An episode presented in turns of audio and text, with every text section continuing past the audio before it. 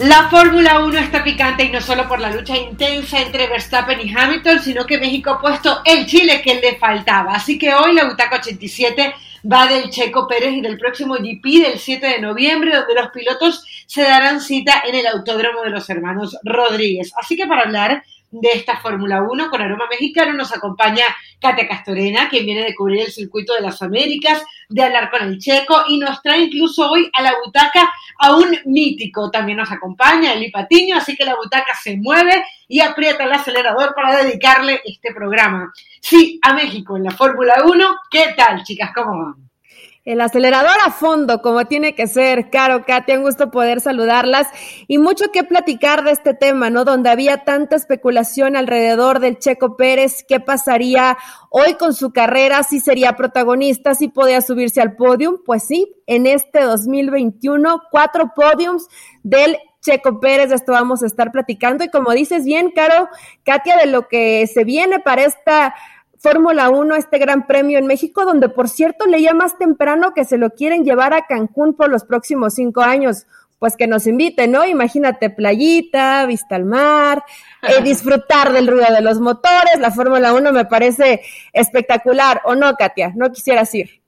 Sin duda, para los pilotos que de por sí son fanáticos de la fiesta de la Fórmula 1 en México, imagínate todos los aficionados, los pilotos, los equipos serían más que felices sin duda de poder estar en las paradisíacas playas de, de Cancún. Veremos qué, qué pasa en ese sentido, pero pues ya estamos listos en esta butaca a máxima velocidad para hablar, por supuesto, de la Fórmula 1, de lo que vendrá en el, Gran Premio de México, lo que me tocó vivir ahí un poco también en el Gran Premio de Estados Unidos, con la Fórmula 1 que ha regresado al continente americano después de las restricciones por el tema de pandemia. Bueno, ahora se puede vivir de nueva cuenta la Fórmula 1 en América y es una parte del calendario que gusta mucho a los pilotos, que gusta también ya es en la recta final donde vemos situaciones emocionantes porque está por definirse el campeonato, pero además también por ese calor que reciben por parte del público. Estamos hablando que fueron alrededor de 400 mil aficionados a lo largo de todo el fin de semana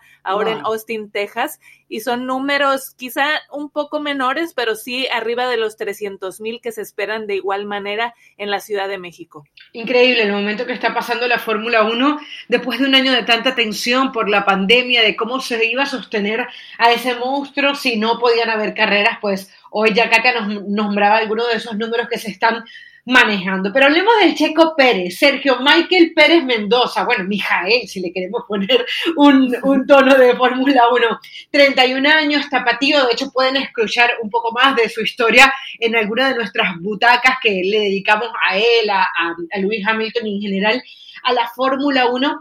Pero Katy, ¿qué pudiéramos decir del momento que está viviendo el Checo Pérez? Tuviste la oportunidad de entrevistarlo y me causaba mucha impresión las palabras que te dejó, porque además fue como un eco que si tú buscas hoy Checo Pérez noticias, encuentras que él dice que aquella carrera en Austin pues justamente ha sido la más fuerte desde el punto de vista físico en toda su carrera, que no es poca, estamos hablando de prácticamente 11 años. Sin duda, es fue una carrera muy exigente en el tema físico para él porque se queda sin sistema de hidratación, entonces allí por mitad de la carrera ya no tenía agua, entonces imagínense que las condiciones que se enfrentan en el Gran Premio en Texas porque afuera, si uno lo siente, el, calor, las condiciones de aproximadamente 32 grados centígrados, arriba del 50% de humedad, y uno está sofocándose con mucho calor fuera, una vez que estás en el auto, donde además alcanzan temperaturas impresionantes y donde están en 56 vueltas eh, durante la carrera se queda sin sistema de hidratación, no se sentía bien, además físicamente tuvo problemas allí en, en cuanto a esas horas previas en el estado físico, entonces ya venía algo debilitado, se queda sin agua, la temperatura, el calor a lo que tuvo que enfrentarse, además de, de estar viviendo la adrenalina de la competencia, ¿no? Donde quieres mantener tu posición porque quieres subir al podio, eh, entran todos estos factores donde no fue nada sencillo por lo que lo hace aún más especial el mérito de, de, haberse mantenido, de haber logrado salvaguardar el resultado para los puntos que eran vitales para su equipo y también para él, ¿no? Que vuelve a subir al podio y ya está teniendo la, la mejor temporada de su carrera. Sí, sin duda lo de, lo de Checo Pérez, que creo que su carrera siempre se ha visto marcada por momentos importantes, ¿no? Me llamaba la atención que comenzó en el karting a los seis años, eh, y comenzó con todo este sueño de, del automovilismo. Realmente su familia siempre lo, lo, ha apoyado mucho. Katia, tú lo sabes, y probablemente de este lado en México, eh, Caro, que lo hemos vivido más de cerca.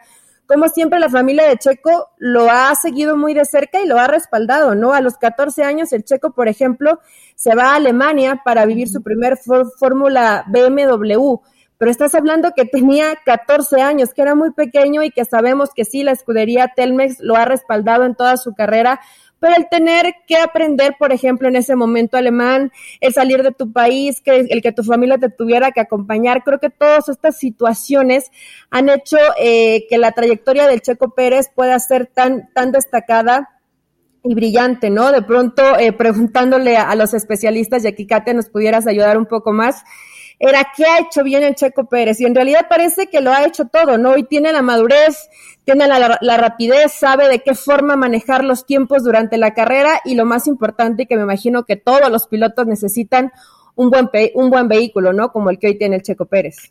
Hablaba con algunos expertos que tienen que ver, obviamente que siguen la Fórmula 1 en cada detalle y decían, bueno, es un hombre que cuida muy bien los neumáticos, es un hombre que además no se dedica, a ver, digamos que su, talón de Aquiles, eh, y ustedes consideran o no, es que no hace eh, buenos sábados, no tiene buenos sábados, es decir, el momento de meterse en el podio siempre le toca remontar, eh, obviamente eh, desde atrás, ir desde atrás, desde atrás, ir escalando y por ahí las cosas no le salen bien, pero claro, como los domingos sí le va bien, entonces a partir de ahí ha logrado esa tranquilidad en la Fórmula 1. A mí hay algo que me llama la atención, más allá de lo que comentaba Eli, de cómo se va a los 14 años a Alemania, de cómo eh, estuvo por devolverse en algún momento, como le pasa a tantos deportistas, y, y bueno, termina agarrando podio en aquella fórmula BMW donde, donde lo termina ganando, etcétera. Eh, me llamaba mucho la atención dónde estaba el Checo Pérez hace un año, ¿no?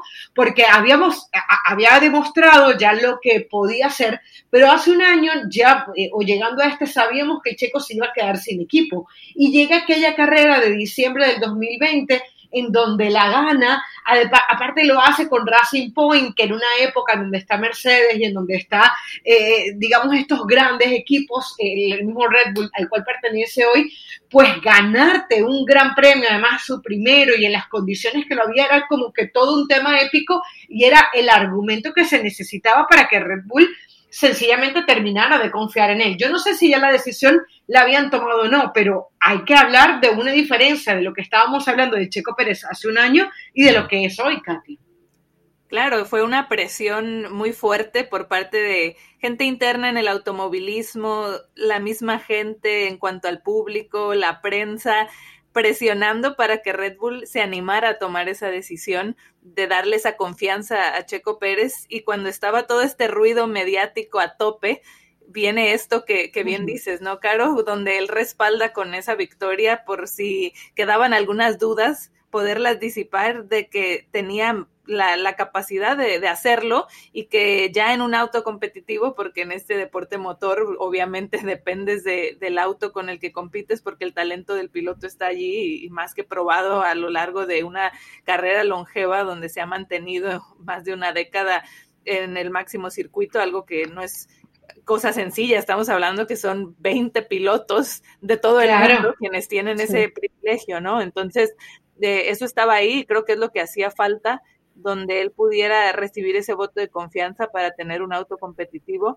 y, y, le terminan dando ese voto. Ha sido una temporada, por supuesto, de presión porque ahora te dan la responsabilidad y tú tienes que demostrar entonces ahora sí de lo que eres capaz. Hubo altibajos, por supuesto, a lo largo de la temporada porque viene un proceso de adaptación, porque bueno, ciertos errores que a veces son parte de, que tienes que ir sorteando, conociendo a, al equipo, al auto y demás, pero justo en esta recta final de la temporada creo que vemos a un Checo Pérez que está ya más afianzado y que se ha preparado muchísimo. Y se lo preguntaba porque obviamente nada es obra de la casualidad. Digo, eh, ha sido un trabajo de, de muchos años, pero en particular esta temporada donde eh, él está con, con su equipo de, de, ingenieros, donde se quedan hasta tarde, donde están evaluando en el simulador un fuerte trabajo en el aspecto físico también, en el aspecto mental, porque ahora, como en el fútbol, ¿no? Estás en uno de los equipos grandes y, y es muy distinto, donde ahora claro. hay una expectativa de que tienes que rendir a que antes si remontabas, si tenías por allí un podio, era un gran mérito considerando que no tenías todas las herramientas. Ahora las herramientas están ahí y se espera que te, que estén llegando esos resultados. Entonces es sin duda un manejo distinto de, de esa presión que también implica una fortaleza mental. Hemos mencionado estas eh, cualidades de, del checo, lo que mencionabas bien, eh, Caro, y que todos lo, señalan, ¿no? El cómo cuida los neumáticos y que la mayoría de los pilotos te aguanta dos o tres vueltas más, que sabemos que en este deporte del automovilismo dos o tres vueltas es una vida, ¿no? Y te cambia completamente la historia de subirte a un podio o no, pero además que hay algo que hace muy bien el checo. En este deporte, de ego, de protagonismo, a pesar de que sabemos que tienen a su, a su coequipero siempre y que en este caso, bueno, Checo Pérez ha trabajado muy bien en equipo con Verstappen. Pero más allá de eso, creo que, creo que es ese, ese piloto que trabaja para el equipo, porque por supuesto siempre pensamos en el campeonato de pilotos individuales, ¿no? Pero el que deja platita, el que deja dinero al final, al final es el campeonato de constructores. Más o menos preguntaba, ¿cómo cuánto les deja? 500 millones de dólares. Bueno, nada más.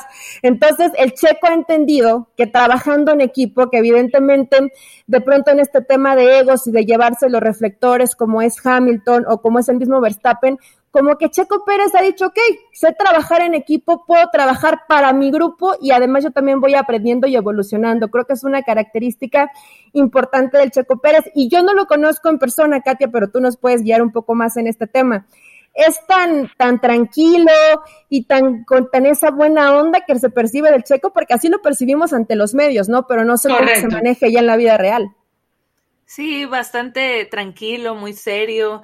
Cuando llega ahí al, al, paddock, viene acompañado de, de, su preparador físico casi, casi todo el tiempo, su familia, que bien decían, presente con ellos, allí se encontraban y, y lo acompañan, eh, pues creo que prácticamente a, a, todos los grandes premios y que, bueno, eso también es un reflejo muy importante, ¿no? El, el tener siempre ese apoyo, esas bases. Eh, el equilibrio. Carrera, claro, el equilibrio uh -huh. en una carrera de, de, cualquier deportista siempre va a ser fundamental. Entonces, sí, siempre manejándose de muy buena manera, con, con respeto, con tranquilidad. Y bien dices, con ese, ese trabajo en equipo, porque él siempre lo supo. A final de cuentas, el, el, piloto uno, en este caso de Red Bull, es Max Verstappen y él es el que está peleando por el campeonato individual y Checo entendiendo su rol de que va a jugar en equipo apoyando a Max en la pelea del campeonato, pero también entra lo importante de, de los puntos por el campeonato de constructores, que es allí donde él en este momento, por ejemplo, de la temporada, él tiene que ser inteligente de decir, justo como pasó en Austin, o sea, apoyando siempre los intereses del equipo. Y en el tema individual, pues Max es quien está peleando el campeonato con, con Lewis Hamilton. Hay una parte en la carrera donde, donde Checo obviamente lo deja pasar, porque después de la parada en pits, Max podía haberse quedado en, en tercero, pero Checo venía ahí haciendo su trabajo, guardando el lugar, deja pasar a Max para que continuaran ese, ese pique y esa lucha que, que estamos viendo entre Max y Luis. Recordemos para, para, darle un poquito de forma a lo que está diciéndonos Katia, hay apenas 12 puntos de diferencia entre Hamilton y Verstappen. Verstappen tiene 287.5, Hamilton 275.5. Una eh, carrera o, que uno quede, por ejemplo, primero en uno y, y, que Hamilton quede de tercero lo podría terminar alcanzando, así que esto está cerradito. Todavía faltan cinco grandes premios, cinco son los que faltan, ¿verdad, Katia?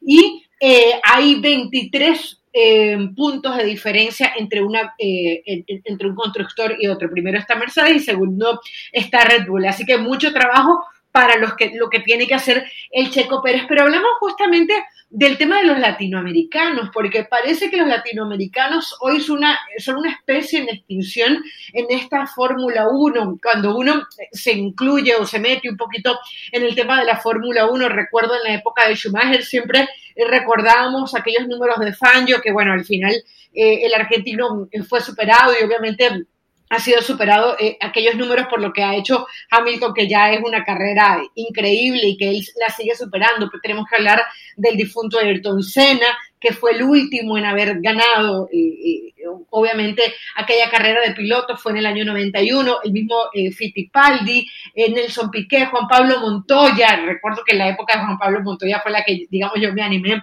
a ver muchísima Fórmula 1 y recuerdo, por ejemplo, aquella eh, puja que tenía con Ralf Schumacher, porque se decía, bueno, son del mismo equipo, pero el otro es el hermano de, del otro Schumacher, de Michael, y Michael terminaba ganando todo, y mm, a veces parecía que no había entendimiento entre el colombiano y el alemán, el alemán menor, por supuesto. Entonces, a partir de todas estas historias que siempre han sido interesantes seguir en la Fórmula 1, la verdad que echábamos muchísimo de menos, eh, chicas, eh, la presencia latinoamericana. Para escuchar el idioma español nos teníamos que ir a Fernando Alonso, que lo venía haciendo muy bien, y bueno, ya sabíamos de, eh, digamos, su retiro de los últimos años. Eh, ¿A qué podemos decir hoy del por qué faltan latinos en la Fórmula 1?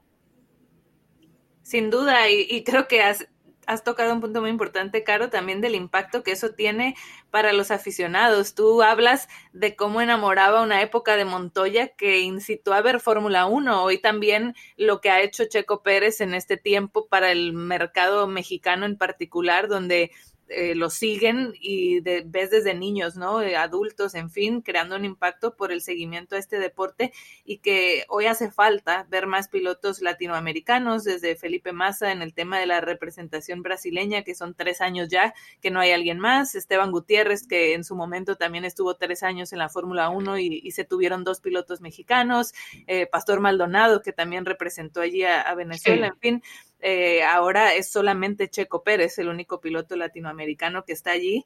Y para hablar más del tema, tuve la oportunidad de entrevistar a un histórico del automovilismo, el brasileño Emerson Fittipaldi, que nos da, oh. sí, que nos da su, opinión al respecto. Vamos a escucharlo.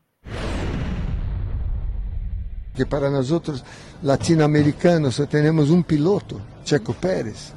O Brasil não tem ninguém, não, há três anos que não temos. Toda a América Latina, um piloto. Primeira vez que se passa isso. Ele há uma supremacia de pilotos europeus agora na Fórmula 1. Nós outros te, temos que romper essa supremacia e ter mais latino-americanos. Bueno, ahí escuchamos las palabras de Emerson Fittipaldi, un grande en este deporte. En que hay que decir, bueno, primero, eh, ah, fantástico, de verdad, gracias por traerlo a la butaca. Eh, Katia, qué bueno que hayas tenido esa experiencia. Y además, un hombre de esa nacionalidad que te pueda decir realmente por dónde pasa esto. Y todo indica que pasa sencillamente por un tema de dinero, ¿no? Vamos a escuchar a nuestro compañero Andrés Agulla, quien se une a esta butaca, se monta en el bólido, porque bueno, Andrés tiene una experiencia maravillosa como profesional, además le encanta el tema de la Fórmula 1 y tuvimos hoy una conversación con él y le preguntábamos justamente eso, ¿no? ¿Qué pasa y por qué no hay más latinoamericanos en la Fórmula 1? Hola, ¿qué tal? ¿Cómo le va? Un gusto saludarlas y estar otra vez en la butaca. Un saludo para Eli, un saludo para Katia, para vos, Caro.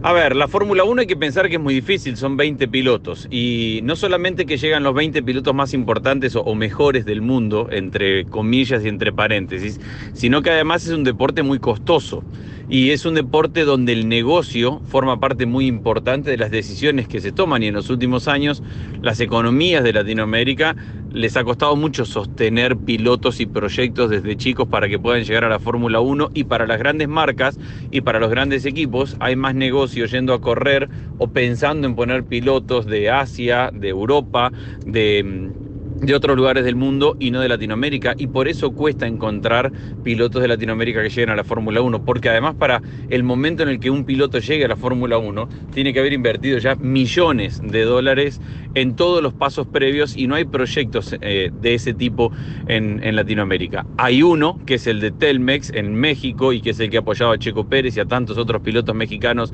en los últimos años y eso explica por qué Checo Pérez está y además que México además de, de ser un muy buen piloto Checo Pérez, es un buen negocio, es una muy buena carrera, un gran premio con muchísima gente, con muchos sponsors, con mucho público, es un mercado interesante para las fábricas y para las marcas, entonces tiene todo sentido. Pero ante todo Checo Pérez es un piloto que ya lleva 10 años dentro de la Fórmula 1, que tiene mucha experiencia y que conoce muy bien el circuito de, de la Fórmula 1, el negocio de la Fórmula 1 y cómo se tiene que mover.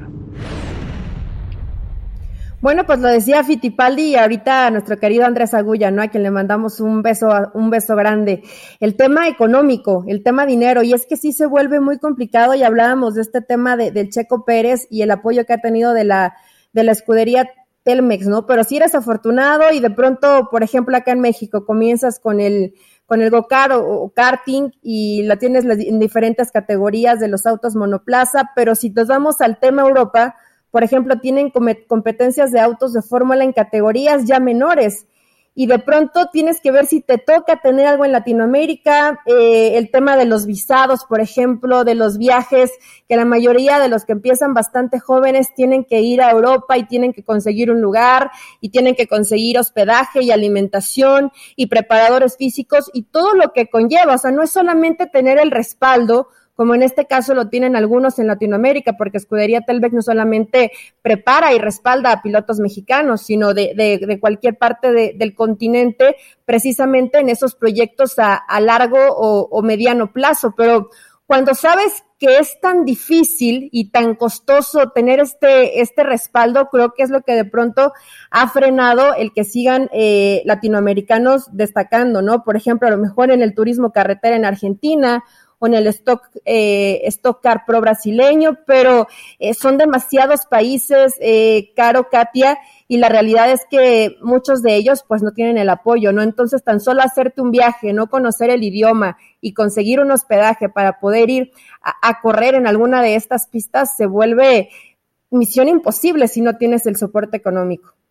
Es que yo me acuerdo cuando leía aquellas historias de Juan Pablo Montoya y recuerdo que, por ejemplo, él contaba que para poder hacer muchos de los viajes, él se tenía que meter en la parte de atrás de algunos de los aviones que trasladaban flores de Medellín, por ejemplo, acá o a cualquier lado, para poder hacerse los viajes, imagínense, o sea, no solamente es todos los sacrificios que tienes que hacer. de contrabando. claro, es literal. literal, lo que uno quería hacer todo ¿no?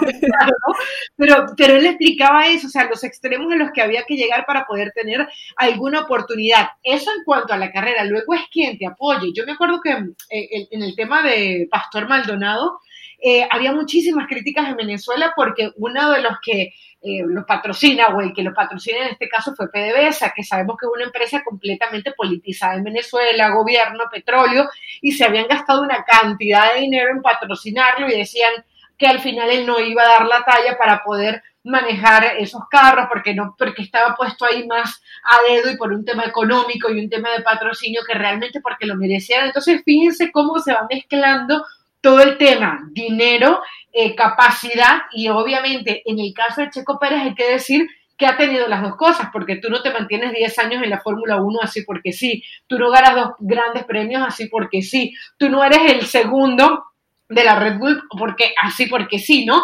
Pero obviamente hay un tema y que le podemos llamar eh, como le queramos llamar, pero que se podemos ponerle nombre propio, que es Carlos Slim, que ha invertido muchísimo. Fíjense, por ejemplo, este, estuve buscando algunos números que daban en, en El Economista y decía que a él tiene mucho tiempo, eh, obviamente diferentes patrocinando, patrocinantes poniéndole dinero, ¿no?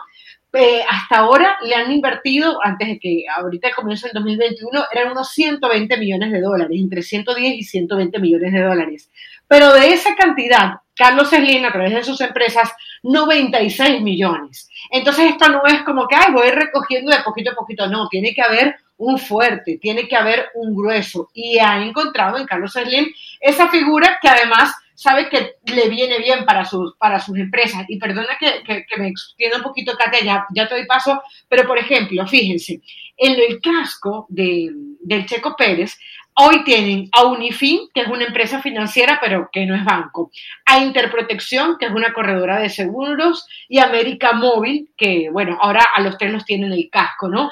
Y estaba leyendo que el crecimiento de esas empresas ha sido muy importante a partir de esa exposición. Un casco que, por cierto, dice atrás Never Get Up, que es eh, no rendirse nunca. Así que es una mezcla de muchas cosas, Katia, ¿no? De el tema eh, económico, pero obviamente de no rendirte nunca y de tener esas cualidades deportivas.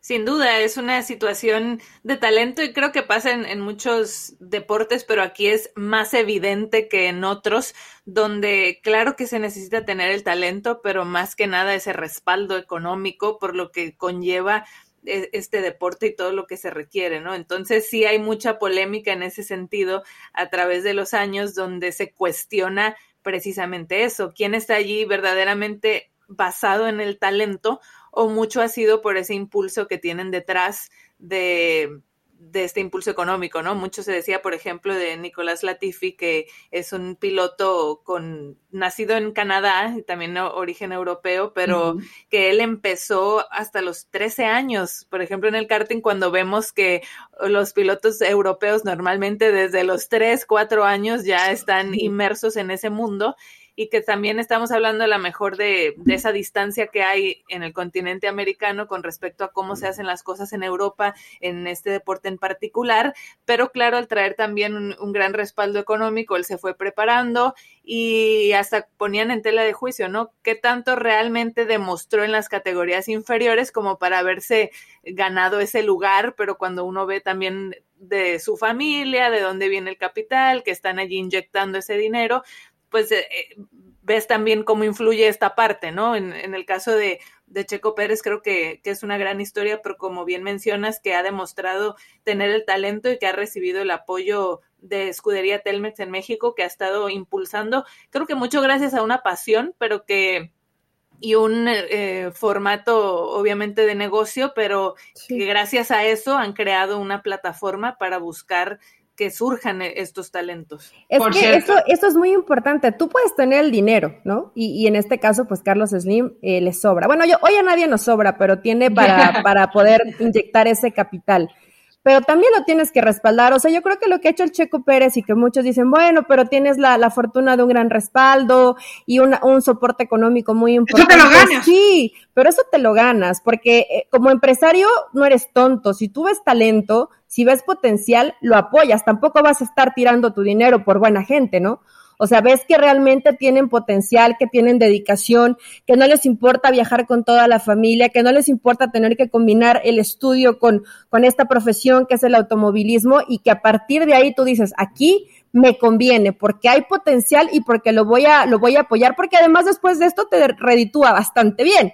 O sea, es un ganar-ganar. Sé que no es a corto plazo, pero que si tú les ves proyección, definitivamente los vas a respaldar. Quienes han criticado la carrera del Checo porque tiene este apoyo económico, Katia Caro, creo que no entienden de qué forma los pilotos tienen que llevar su carrera desde categorías muy, muy pequeñitas, como decía Katia, seis años, y que a partir de ahí necesitas una inyección económica importante para poder sostenerte en el tiempo. Si no, cuántos, imagínense, han pasado y que hoy ni siquiera sabemos sus nombres, ¿no? Y que probablemente tenían talento, pero que no tuvieron el respaldo económico. Por eso hay, en este caso está el podio para los pilotos y el podio también para los constructores. Recordemos que al fin y al cabo de esto se trata de ver qué auto es mejor, ¿no? Además de los también a ver qué, qué, auto es mejor. Justamente hablando de dinerito y hablando de México, se viene el 7 de noviembre el Gran Premio de México, ¿no? Eh, la costumbre que también nos tienen es que vemos afiches del Checo por todos lados, alrededor de la Ciudad de México. Estaba escuchando también o tratando de buscar cuánto me podía costar ir al Gran Premio. Hay diferentes opciones, por ejemplo, hay una entrada que es la más barata, la que encontré, en la página de la Fórmula de, la página de la Fórmula 1, no, del Gran Premio, ustedes pueden buscar en Google y lo van a encontrar, 1.500 pesos, que son unos 74 dólares según saqué la cuenta, eh, eso es parados al sol, ¿no? Luego en una semitechada es increíble cómo los números se van a prácticamente, eh, hay cambio de 700 dólares. Luego hay otra que ya pueden ver un poquito los autos, los pilotos, eh, son casi 1.300 dólares ahí sentadito viendo de cerca los autos, etcétera, como ya les comenté, y después ya vienen las suites, que son paquetes empresariales, etcétera, eh, todo un negocio alrededor. Es decir, estamos hablando no solamente de un, em, de, un piloto, estamos hablando de un mercado y todo lo que engloba, o sea, 21 millones de personas en Ciudad de México, etcétera. Obviamente eso, eso te impulsa cualquier cosa. Y yo creo que México ahí es muy especial porque eso pasa desde hoy, un corredor de Fórmula 1 como una cantante, ¿no? O sea, es algo que el mercado te empuja y así lo hablamos en cada programa de la butaca, eh, que pasa, por ejemplo, con la Liga MX. Ahora, le preguntamos a nuestro compañero Andrés Agulla qué piensa él que nos va a traer este gran premio. A partir de lo que Andrés nos habla, pues discutimos un poquito.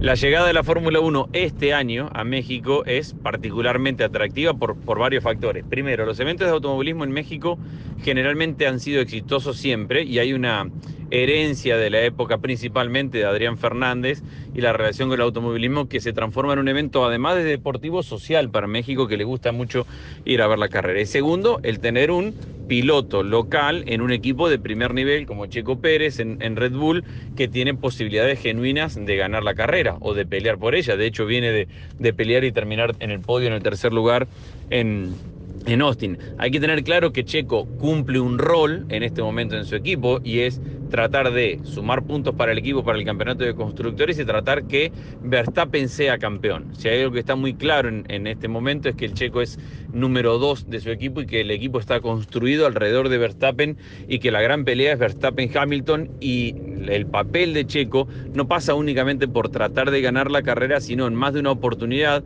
su estrategia estará en función de, uno, ayudar a Verstappen y dos, en esa ayuda a Verstappen, ver cómo obligar a cambiar la estrategia de Hamilton. Esto tiene que ver más que nada con la posición que están en pista en cada momento y en, qué momento tienen que ingresar a cambiar los neumáticos. Y muchas veces el piloto número dos tiene que arriesgar su carrera o exponer su carrera en función de ayudar al, al, piloto número uno. Pero la expectativa que tiene que generar Checo en este momento es altísima porque tiene un auto para poder pelear la carrera, tiene experiencia y tiene capacidad para poder pelear la carrera y eso genera obviamente ilusión. Repito, no hay que olvidarse que su rol en este momento es que Verstappen sea campeón y que Red Bull le gane a Mercedes el campeonato de constructores.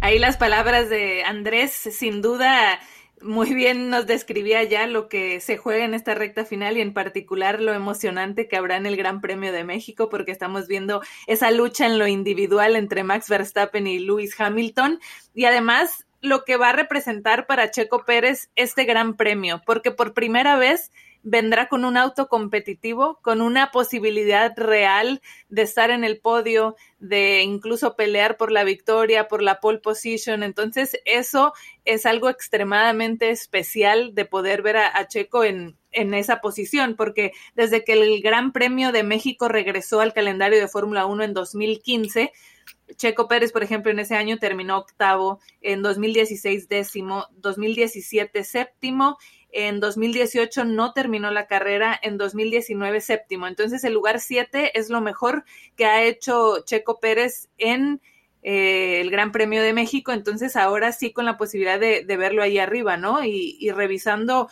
quiénes habían sido los ganadores de los grandes premios de México, Rosberg y Hamilton, 2015-2016, allí vemos Mercedes dominando, después Max Verstappen, 2017-2018, su hoy compañero de equipo, había subido a lo más alto del podio, en 2019 de nueva cuenta Hamilton allí presente en, en, la cima, ¿no? Entonces ahora, un poco como ya lo vimos aquí en Estados Unidos, con la posibilidad de que los dos Red Bulls estén peleando por estar ahí arriba y contra, y esa lucha contra los Mercedes va a ser algo emocionante es que va a ser una gran fiesta y siempre yo creo que en la en el Gran Premio de México donde se vuelve espectacular. Honestamente yo no he tenido la posibilidad de ir y me da un poquito de, envidia. Voy a ver si todavía encuentro una localidad. Para los más baratos sí me alcanza. Para los más baratos sí me alcanza y si no, eh, bueno pues lo tendré que ver simplemente por la tele. Pero todo lo que se vive, eh, me, digo me ha platicado gente que va, ¿no? El tema de que luego van DJs reconocidos y el espectáculo y ya sabes, ¿no? Todo este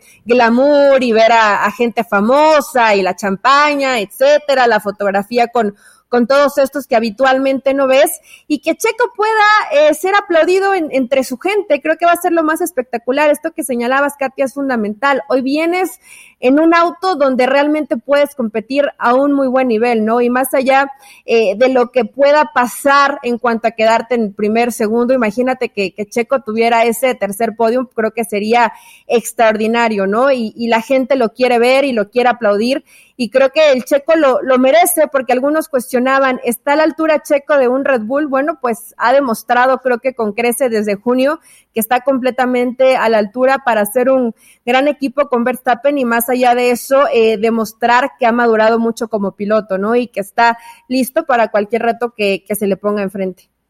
Sauber, McLaren, Force India, Racing Point, ahora Red Bull, está en este momento, si pudiéramos llevarlo y extrapolarlo al tema futbolístico, hoy el Checo Pérez está en el Real Madrid, ¿no? Está en el Manchester United, está en las grandes ligas, tenemos que decirlo, y creo que obviamente el Gran Premio de México es el escenario perfecto para mostrarse ante su gente sin perder de vista lo realmente importante, que es ese campeonato de constructores y es ayudar a su compañero Verstappen a lograr ese podio eh, como piloto. Habrá que ver hasta dónde es capaz de llegar el Checo Pérez. El fin de semana pasado donde estuvo Kate Castoreno nos demostró hasta dónde puede llegar con esa eh, con, ese tema de hidratación. No es fácil el panorama que nos planteaba Katia de quedarte sin hidratación, de seguir luchándolo de con todo y eso, que, quedar cuarto. Y hasta problemas estomacales, ¿no, Katia? O sea, no solamente fue quedarse sin agua, sino que no pasó muy buena noche el chequito. Esperemos que no, le entre, no le entre tanto al chile y a los tacos previo, ¿no? Porque luego caen, caen de peso si pierdes la costumbre. que una, bien esa, esa pancita. Una pregunta para finalizar. Eh, ¿A ustedes les pasó alguna vez? Yo me acuerdo que en la época que más veía Fórmula 1, eh, su sensación es que cuando están viendo la carrera, como que aprietan el, el, pie para que le dé rápido, o eso solamente me pasaba a mí, porque estoy haciendo una encuesta. Yo era como que, así como, como la gente que frena el avión cuando, cuando le tiene miedo, bueno, yo apretaba el acelerador como, dale, dale rápido. No, ¿no les pasa eso? sí, pero ¿sabes qué? Bueno, al menos a mí me pasa con todos los deportes. Si estoy viendo básquet, siento que traigo un balón en la mano, ¿no? Y que lo voy a aventar. Y si estoy viendo fútbol, pateo, aunque no tengo idea de cómo patear. Y si estamos viendo Fórmula 1, también aprieta, casi le haces un hoyo al tenis, ¿no? Y si estás descalzo, descalzo, pues estás raspando el piso, pero como que quieres acelerar para que tu, tu piloto favorito llegue ahí en, en un lugar interesante. A todos nos pasa. Es que es, eh, no hay otra forma de vivirlo. Digo, imagínate, estás viendo un deporte y que estás nada más así, sentadito, sin hablar, sin moverte, sin decir nada, como que sería muy aburrido, ¿no? ¿Y tú, Katia? pisar el acelerador, creo que eso no me pasa, pero un poco los cambios, como que, y eso viene que mi, mi, papá toda la vida, cuando venía manejando o algo, que justo decía que se creía Fittipaldi, como que meter los cambios y hacer el sonido, ¿no? Como, no sé cómo hacerlo, pero un poquito eso, cuando escuchas el, el, el sonidito de, de, de, los cambios, eso sí me pasa. bueno, aquí les contamos desde cómo lo vivimos eh, eh, nosotros, hasta algunos datos interesantes, las palabras de Fittipaldi, de Andrés Agulla que nos acompañaron el día de hoy. Hace un placer hacer esta butaca. La verdad que siempre siento que hacemos una gran butaca cuando aprendemos todos. Y yo creo que esta ha sido una de ellas, la del episodio número 87 dedicado expresamente a la Fórmula 1. Nos encontramos la próxima semana. Chao, chao.